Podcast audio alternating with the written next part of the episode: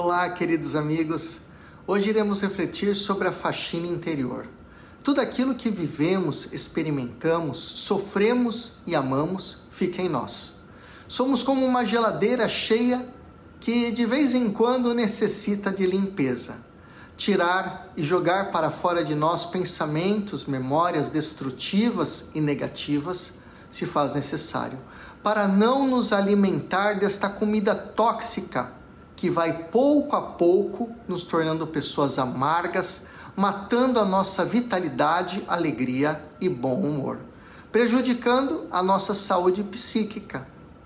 Expressar constantemente os pensamentos negativos pode afastar as amizades, pois ninguém gosta de estar do lado de quem vê somente o mal, se lamenta e faz críticas. Ficar remoendo interiormente aquilo que nos desagradou pode ser destrutivo e pode nos destruir, somatizando em nosso corpo toda a carga negativa emocional. Um pequeno pensamento positivo pela manhã pode mudar todo o seu dia. E quando você pensar em desistir, lembre-se dos motivos que te fizeram aguentar até agora. Faça hoje uma faxina interior.